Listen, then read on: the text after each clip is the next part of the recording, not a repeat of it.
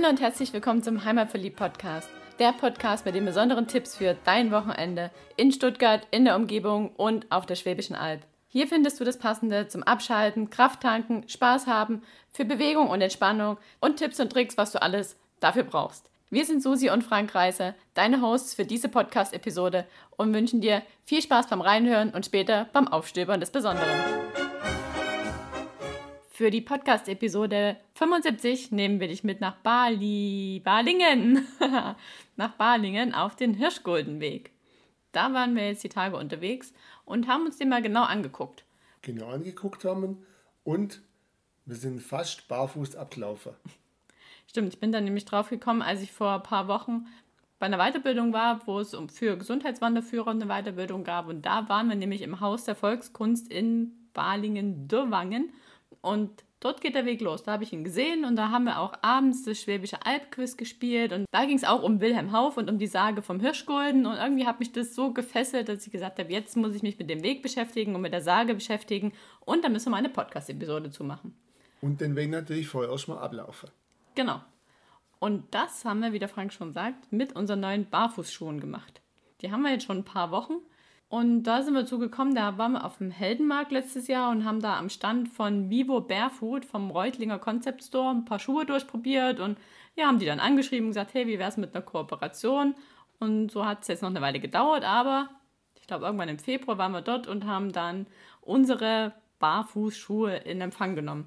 Und ja, das ist jetzt Werbung, aber die machen wir, weil wir sie jetzt wirklich getestet haben und total davon überzeugt sind. Darum machen wir das jetzt auch ein paar Wochen später, als wir die Schuhe eigentlich schon haben. Und wollen dir jetzt mal erzählen, was es so mit den Schuhen auf sich hat und ja, wie es sich einfach anfühlt, mit so Barfußschuhen unterwegs zu sein. Und was die Schuhe ausmacht. Ich war am Anfang auch richtig skeptisch, aber ich mit meiner Knick-Senk-Plattfüße fühle mich da richtig wohl drin. Und kann jetzt schon 10 Kilometer am Stück laufen, ohne dass ich am nächsten Tag irgendwelche Beschwerde hätte. Ja, für dich war es jetzt die erste Wanderung, ne? Ich habe die jetzt irgendwie gefühlt jeden Tag an, weil die sind so schön schnell rein, schlapp, zu, zieh und fertig und loslauf mäßig. Darum habe ich die irgendwie jeden Tag an.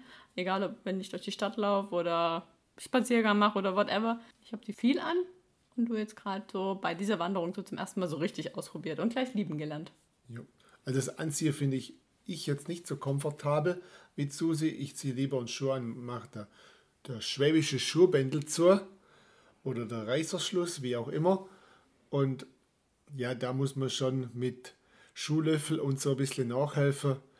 Also ich finde diese nicht so schnell anzogen, aber wenn man es drauf hat, geht es dann auch. Ja, also wir haben zwei verschiedene Modelle. Meine sind nicht ganz so hoch geschlossen wie Frank seine. Darum bin ich ein bisschen schneller drin. Aber was macht die Schuhe noch aus, außer dass man sie schnell oder weniger schnell an- und ausziehen kann? Das Besondere ist natürlich die Sohle. Also die haben nämlich eine ganz, ganz, ganz dünne, nur 3 mm dicke Sohle und somit merkt man halt jede sag mal, Unebenheit oder Ebenheit oder wirklich die Bodenbeschaffenheit. Ja, der Fuß muss das selber ausgleichen. Das nimmt einem der Schuh nicht ab, sondern der Fuß muss selber diese Unebenheit, der, spürt er und der muss das selber ausgleichen. Dadurch wird das, werden die Muskeln richtig gut trainiert.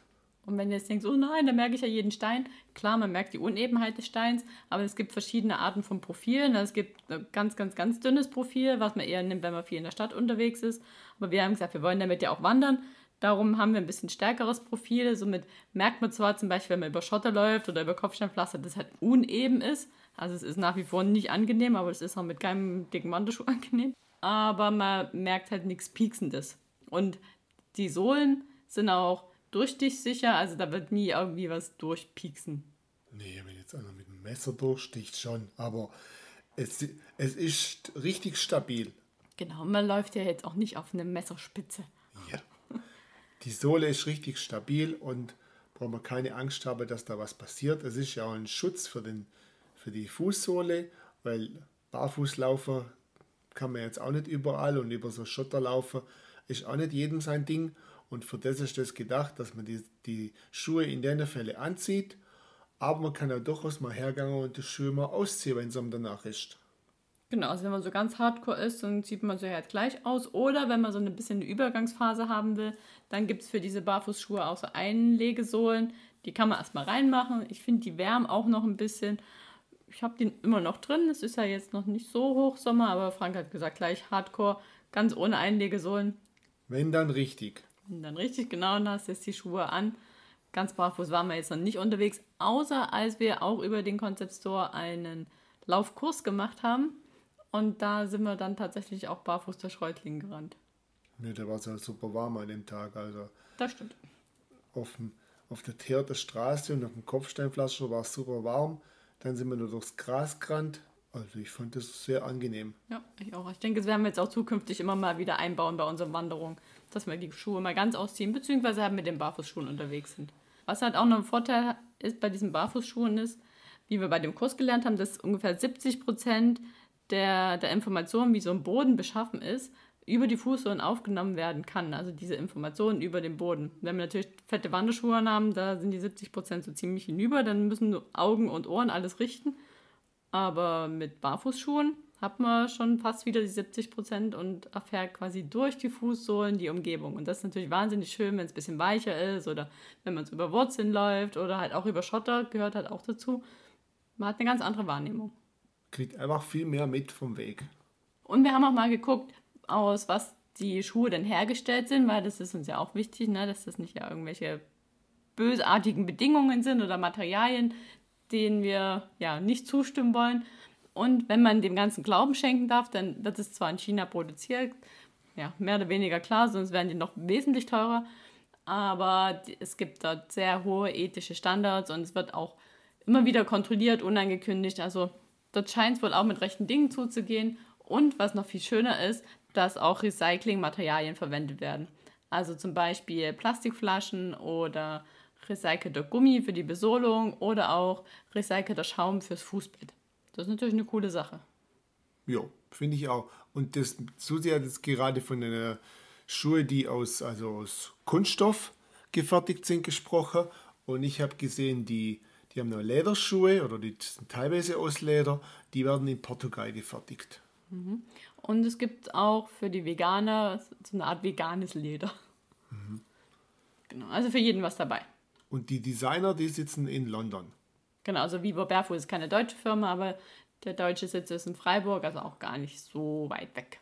Und die wollen bestimmt auch nach dem Brexit, wenn er kommt oder auch nicht, auch noch Schuhe verkaufen. Also deswegen brauchen wir auch keine Angst haben, dass man keine Versorgung mehr hat. Apropos Versorgung, man kann natürlich die Schuhe online kaufen, aber man kann auch mal nach Reutlingen in den Laden gehen und es macht auch auf jeden Fall Sinn, weil man muss sich da ein bisschen durchprobieren, gucken, was passt, welches Modell passt und welche Sohle passt. Man kann dort im Laden auch mal über verschiedene Untergründe laufen, also auch mal über Steine laufen oder über Gras, sodass man das halt ein bisschen ins Gefühl bekommt. Und wenn du dann dort im Laden bist und dir ein paar Schuhe ausgesucht hast und sagst, dass du von Heimatverliebt kommst, dann kriegst du auch 5% Rabatt. Also es lohnt sich. Und jetzt nochmal zusammengefasst, warum ist Barfußlaufen cool? Zum einen, man bekommt viel mehr mit, was unter einem so los ist. Eigentlich sind die Füße dafür gemacht, um barfuß beziehungsweise halt mit viel mehr Spielraum, nenne ich es mal, mit viel mehr Platz zu laufen, weil die Barfußschuhe sind ja auch viel breiter als so ein normaler Schuh, der die Fußzehen so zusammenquetscht, weil eigentlich sollten die Zehen schön auseinander gespreizt sein, um so richtig den guten Grip zu haben und guten, gute Standfestigkeit zu haben. Es ist gut für die Wirbelsäule, es ist gut für alle Muskeln und Knochen, die irgendwie nach dem Fuß kommen. Und ich meine jetzt wirklich den Fuß, nicht den schwäbischen Fuß. Da hängt also ziemlich der ganze Körper dran. Also ist auf jeden Fall eine rundum sehr gesunde Sache für eine gute Haltung, für eine aufrechte Haltung und für ja, Wirbelsäule, Knie, Hüfte, alles perfekt. Das Wichtigste hat Susi noch vergessen. Das regt nämlich auch die Durchblutung an, wenn man viel barfuß läuft, weil die Füße müssen dann viel mehr, besser mit Blut versorgt werden, mit Wärme. Und dadurch bleibt natürlich auch so ein Frauenfuß eher warm. Also das ist eine gute Botschaft für uns Männer. Die Frauen können nicht mit ihren kalten Füßen dann zu einem ins Bett krabbeln kommen, du mal meine Füße wärmen, sondern die haben schon von Grund auf selber viel besser durchblutete Füße und dadurch kommt es nicht mehr vor. Das kann ich auf jeden Fall bestätigen. Also zumindest wenn ich mit den Schuhen unterwegs bin, wenn sie kalt sind und ich liege im Bett, schickt mich der Frank zum Glück nicht raus mit meinen Schuhen oder auch ganz barfuß, sondern wärmt sie trotzdem. Aber wenn ich mit dem Barfußschuhen unterwegs bin und ich habe kalte Füße, so beim Loslaufen, und ich gehe dann mal ein paar Minuten wirklich bewusste Schritte, drehe anständig auf, roll ordentlich ab, drück mich ab, mit der großen Fußzehe, mit der Kraft aus der großen Fußzehe, da habe ich wahnsinnig schnell warme Füße. Also, kann ich bestätigen. Also ich hatte, wo wir die Wanderung gemacht haben, auch ziemlich kalte Füße zu Anfangs, aber ich habe gesagt, ich habe kalte Füße, aber mir macht es nichts aus oder mir, mir war es auch egal. Also ich habe mich echt super wohl gefühlt, obwohl ich kalte Füße hatte. Und dann habe hab ich mal ein bisschen Gas gegeben, die Zehe ein bisschen bewegt und ratzi-fatzi hatte ich wieder warme Füße. Obwohl ich die, man sagt ja, wenn, man, wenn das Schuh mal kalt ist, oder wird man, kriegt man nie mehr warme Füße. Aber hier in dem Fall, die Schuhe sind, das ist, schon, da ist ja gar nichts dran. Man muss nur richtig bewegen und dann durchblutet das wieder gut. Und dann weiß der Körper auch, jetzt muss ich da Blut reinpumpen und dann geht da was. Genau. Und jetzt hast du schön die Kurve geschlagen und den Bogen geschlagen zu unserer Wanderung, über die wir ja auch sprechen wollen in dieser Podcast-Episode, um den Hirschguldenweg. Auf dem Hirschguldenweg waren wir unterwegs, der ist so gute neun Kilometer lang. Also Pipifax war. Aber 500 Höhenmeter. Ja, also geht ganz schön bergauf. Aber das Schöne ist, es geht halt am Anfang bergauf und am Ende bergab, egal in welche Richtung man den Weg läuft. Es ist nicht so, dass es ständig hoch und runter geht. Und ja, man kann mit dem Auto direkt fahren bis zum Haus der Volkskunst in Balingen-Dürrwagen. Dort kann man parken. Und es ist auch direkt davor eine Bushaltestelle. Also man könnte da auch mit den öffentlichen Verkehrsmitteln hinkommen. Kann sich dann direkt vor der Tür vom Haus der Volkskunst noch im Café Katrina so einen Snack einkaufen in seinen Snackbeutel, den man natürlich immer dabei hat, oder in seine Brotdose. Also das ist so ein richtig kleiner, urige Dorflader, gibt es alles. Susi hat erstmal ein paar Bierstängel gekauft, obwohl wir gar kein Bier dabei hatten. Aber wir haben es trotzdem gefespert. genau, und dort könnte man natürlich auch nach der Wanderung dann einkehren. Man kann dann Kaffee trinken oder auch richtig was essen. Als wir da waren, war gerade eine Gruppe Rentner mit den E-Bikes angekommen. Die waren total happy, saßen da draußen in der Sonne. Also richtig schön gemütlich. Aber wir wollen jetzt nicht einkehren, sondern wandern und folgen dem gelben Kreis mit der schwarzen Aufschrift Hirschguldenweg und einer Abwurfstange vom Hirsch. Genau, also ich, ich sage mal einen halben Hirschgeweih. Ein halbes Hirschgeweih. Eine, eine Stange Hirsch. Eine Stange Hirsch, die quer über dem Wort Hirschguldenweg prangt. Ja, also die Hirschstange, die ist auch Zeichen vom Wappen von Balingen.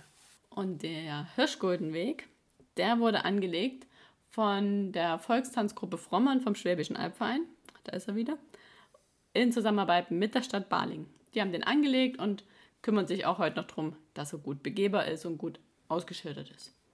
Ja, und wenn man dann jetzt endlich mal loskommt, nachdem man sich noch einen Feschbar geholt hat, dann läuft man erst ein Stück das Wohngebiet durch, läuft durch ganz ja, nette Sträßchen mit größeren Anwesen und rosa Anwesen. Also ganz interessant, sich auch schon mal dort die Häuser anzugucken. Und dann biegt man links ab, geht übers Feld, biegt rechts ab und ist mitten im Wald. Ja, zuerst geht es durch die Streuobstwiese da durch und dann kommt man in den Wald. Und dann geht es bergauf. Ziemlich ja. rasch, ziemlich fix, ziemlich steil. Ja, zuerst mal ist es kühl geworden im Wald, aber uns ist gleich warm geworden wieder. Ja. Und nass an den Füßen. Weil ja. es gleich mal richtig matschig geworden ist, überraschenderweise. Ja, trotz dass es so trocken war, ist es wirklich ziemlich schlammig geworden und wir hatten zu tun, dass wir da den Weg gescheit hochgekommen sind, ohne großartige Schäden, weil Brombeer war natürlich auch schon da und Nein, man muss ja gucken, wo man hintritt. Aber man wurde gleich belohnt. Naja, gleich ist relativ, man musste schon wirklich ein Stück laufen. Aber dann kamen wir zu den Mammutbäumen. Ja, yeah, die waren gigantisch. Ja, da stehen drei große Mammutbäume und ja, die stehen da so ziemlich imposant. Das Licht war recht schön, können wir schöne Fotos machen, die kann man auch bestaunen. Susi hat auch ein Bild von den Mammutbäumen in den Blogbeitrag gepackt. Und mit den drei Mammutbäumen hat es eine ganz tolle Geschichte auf sich. Die kommen nämlich natürlich aus Kalifornien, da wo der Mammutbaum herkommt ursprünglich, aber angesät wurden die Bäume in der Wilhelma. Und beauftragt, die Samen zu besorgen, hat der württembergische König, der Wilhelm I., 1864, nämlich sein Gärtner, der soll mal ein paar Samen besorgen, weil er mag die Mammutbäume so. Und dann hat der Gärtner gedacht, ja, halbes Kilo dürfte erstmal reichen denkt man ja, so ein Mammutbaum, der hat große Samen, ist schon ein großer Baum. Aber jetzt war das halbe Kilo, waren dann tatsächlich 100.000 Samen. Und da es ein Schwab nichts vergaulert, hat man alle 100.000 Samen gepflanzt. Und die konnte da dann nicht alle in der Wilhelma bleiben. Die sind natürlich auch nicht alle was waren. Aber viele von den Bäumen oder von den Setzlingen hat man dann verstreut über ganz Baden-Württemberg oder war es nur Württemberg? Auf jeden Fall immer hier in der Gegend um Stuttgart rum, in Ulm stehen ein paar. Das sind viele von den Bäumen jetzt noch vorhanden und sind auch schon fast 50 Meter hoch. Die sind ja auch schon 150 Jahre alt. Natürlich jetzt nichts gegenüber den, der älteste Baum, was da gibt in Kalifornien. Der ist dreieinhalbtausend Jahre alt und hat 11 Meter Durchmesser und ist 84 Meter hoch. Aber ich bin immer fasziniert von den Bäumen. Und die haben nämlich so eine richtig dicke Schutzschicht, also die Rinde, die ist, wenn man da drauf klopft, klingt das wie wenn man gegen eine hohle Wand klopft. Und das ist eine super Isolierung gegen die Hitze in Kalifornien, wie die da ist. Und also ich fand es faszinierend, an dem Baum so zu klopfen, so bom, bom, bom. eine richtig tolle Pflanze, der Baum. Und wenn man dann dort ist, kann man auch auf einer Infotafel nochmal nachlesen, was der Frank gerade erzählt hat, falls man sich das jetzt nicht merken möchte. Ja, und vielleicht, wenn wir demnächst wieder unterwegs sind, vielleicht sehen wir woanders auch nochmal so Mammutbäume. Und dann wissen wir, die kommen alle von der gleichen Saat. Das kann man ja auch nachlesen, wo die Bäume herkommen, beziehungsweise wo die Bäume jetzt sind, die aus dieser Saat ausgesetzt wurden. Ja, da haben wir eine Seite gefunden im Internet. Die Seite heißt projekt-mammutbaum.de und da kann man gucken, wo überall noch so Bäume stehen, die aus dieser Saat stammen. Genau, und wo es halt sonst noch in Deutschland und in Europa überhaupt so Mammutbäume gibt. Ja, also die gibt es noch nicht so lange hier. Die ältesten sind eben gerade so 150 Jahre alt. Und wenn man dann weiterläuft, geht es ziemlich schnell wieder ordentlich bergan. Und da sind wir aber erstmal stehen geblieben, weil wir haben uns umgeguckt und es war einfach nur ein grünes Meer um uns herum und ein grünes, sehr intensives Geruchsmeer. Wir standen nämlich inmitten vom Bärlauch. Also wenn du da jetzt hingehst, nimm dir auf jeden Fall eine Dose mit oder eine Snacktüte oder was auch immer, um ein bisschen Bärlauch zu sammeln, wenn du es gern magst. Und ja, nimm dir ein bisschen Bärlauch mit. Aber nicht zu so viel, weil es ist echt sehr ergiebig. Ja, sehr ergiebig und der ist echt scharf. Ja, also wir haben unterwegs ein paar so von den Blätterchen gefespert, das ging mir ganz schön in den Magen. ja, ziemlich intensiv, wenn man dann so läuft und schwitzt und ja, der, der Geruch im, im Mund, der, der Geschmack im Mund, ja, also, jo. Ja, wir haben dann abends noch Pesto draus gemacht, aber wir haben sie bis jetzt nicht gegessen. Mein Bedarf ist gerade gestillt. Ja, aber an sich schon sehr lecker. Und vor allen Dingen mega gesund. Wenn du da noch ein bisschen was zu hören willst, dann hör mal in unsere Podcast-Episode HVP 009 rein, die wir letztes Jahr mit der Claudia Benzin zusammen aufgenommen haben. Die hat uns da eine ganze Menge zu erzählen, was alles Gutes drin ist im Bärlauch und wie man ihn zubereiten kann und wie man ihn konsumieren sollte. Also auf jeden Fall eine ganze Menge Infos. HVP 009. Ja, und dann ging es wieder weiter bergauf, bis wir an die Ruine von der Schalksburg kamen. Die haben wir aber erstmal links liegen gelassen und haben gesagt, wir laufen weiter zu einem Aussichtspunkt, der dann so 300, 400 Meter von dort noch entfernt war. Und von da hatte man echt eine richtig schöne Aussicht. Ja, und die Aussicht haben wir erstmal genossen, aber dann haben wir unsere oder Susis neue Hängematte ausprobiert. Und dann haben wir da auch ein kleines Filmchen davon gemacht. Und das Filmchen, das ist auf unserem Instagram-Kanal zu sehen. Ja, und wie kam es überhaupt zu der Hängematte? Wir haben ja in der letzten Episode den Christo interviewt mit seinen Mikroabenteuern und der hat ja propagiert, schlaft in der Hängematte, da hängt ihr schön hoch und da könnt ihr euch überall hinhängen.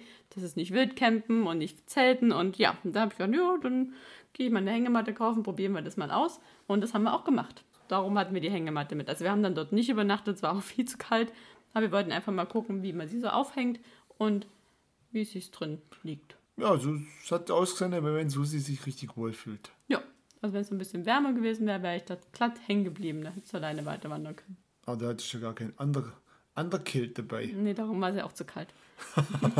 ja, also dann haben wir die Hängematte wieder eingepackt und sind zur Schalksburg-Ruine zurückgelaufen. Die wurde übrigens um 1100 rum gebaut. Von wem weiß man nicht. Um 1200 haben sich dann dort ein paar niederadlige Ritter niedergelassen, die für den Grafen von Fähringen gearbeitet haben. Und 1266 ist die Burg dann in den Besitz von den Grafen von Zollern gegangen. Und dann fand eine Erbteilung statt zwischen den Söhnen und die Linie Zollern-Schalksburg hat sich gespalten. Und dann wurde die Burg vom Graf Friedrich Mülli verkauft, zusammen mit Baling für 28.000 Gulden an Württemberg. Und diese Story ist wohl die Basis für die Sage von den drei Brüdern, die dann der Gustav Schwab 1823 aufgeschrieben hat, weil er gehört hat von dem Dörrwanger Wirt, der ihm die Geschichte erzählt hat. Und falls du die Story irgendwie ein bisschen abgewandelt kennst, dann kennst du die Sage vom Hirschgulden, nach der ja auch der Weg benannt ist, die der Wilhelm Hauff dann in Ausformulierung quasi von der Sage von den drei Brüdern von Gustav Schwab kurz darauf dann aufgeschrieben hat. Und die Sage von Wilhelm Hauff, die ist natürlich viel zu lang, um die jetzt vorzulesen, aber die Kurzfassung vom Gustav Schwab, die lese ich jetzt mal vor. Macht es. Und zwar lese ich die vor aus dem Heft Balinger Berge Wanderlust.land, herausgegeben vom Schwäbischen Albverein, vom Haus der Volkskunst und der Kreisstadt Baling. Ich glaube, das haben wir auf der CMT mitgenommen und jetzt fies mir wieder in die Hände in Vorbereitung für die Podcast-Episode. Also, lehn dich zurück, pack das Popcorn aus. Die Sage von den drei Brüdern. Es waren einmal drei Burgen: Schalksberg, Hirschberg und Zollern. Auf denen lebten drei Brüder. Hirschberg war die schönste und der dortige Bruder der reichste. Ihm gehörte Balingen. Dieser erkrankte schwer und das Gerücht ging um, er sei gestorben. Von den Brüdern kam keine Anteilnahme. Stattdessen ließen sie Freudenschüsse hören. Darüber ärgerte sich der Todkranke so sehr, dass ihn ein heilsames Fieber überkam und er genas. Er entschloss sich, seinen Brüdern das Erbe vorzuenthalten und verkaufte Burg und Stadt Balingen auf den Fall seines Todes an Württemberg um einen elenden Hirschgulden. Er lebte noch lange Zeit, währenddessen ihm seine Brüder schön taten. Als er doch starb, kamen seine Brüder wieder auf die Burg, mit Worten wehklagend und im Herzen fröhlich. Doch der Abgesandte Württembergs zeigte ihnen den Vertrag und übergab ihnen den Hirschgulden. Am nächsten Tag beschlossen die Brüder zumindest den Hirschgulden im Wirtshaus auf den Kopf zu hauen.